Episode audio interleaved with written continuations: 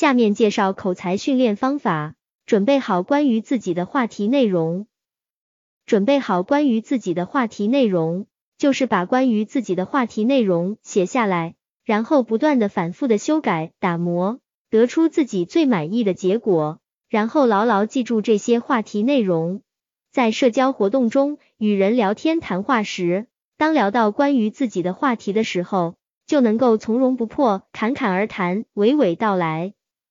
聊天话题可分为三类：第一类关于自己的话题，第二类关于对方的话题，第三类与谈话双方都没有直接关系的其他话题。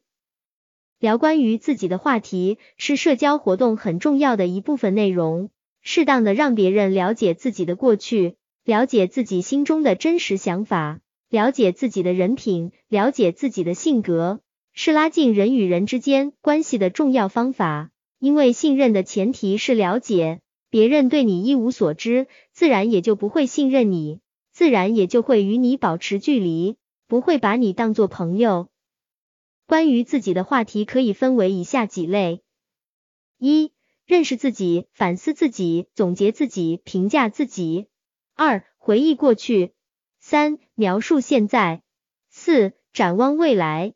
五、自己的心得、体会、感受，自己的人生观、世界观、价值观。六、自我介绍专题类，各分类的具体聊天话题举例：自我认识、自我评价类举例，我是一个什么样的人？我的性格特点有哪些？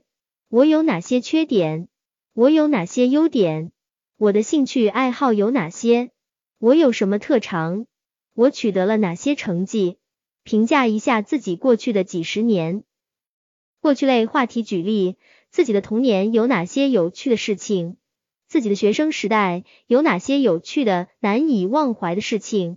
我有哪些很遗憾的事情？我有哪些很后悔的事情？我有哪些值得骄傲的事情？我有哪些值得庆幸的事情？我经历了哪些很搞笑的事情？最让我感到痛苦的事情是什么？关于自己的感情经历，想写下点什么？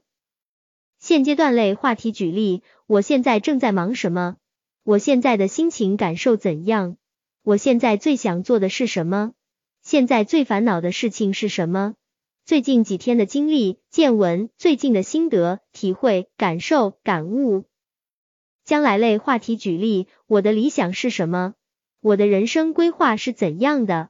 我的近期目标是什么？远期目标是什么？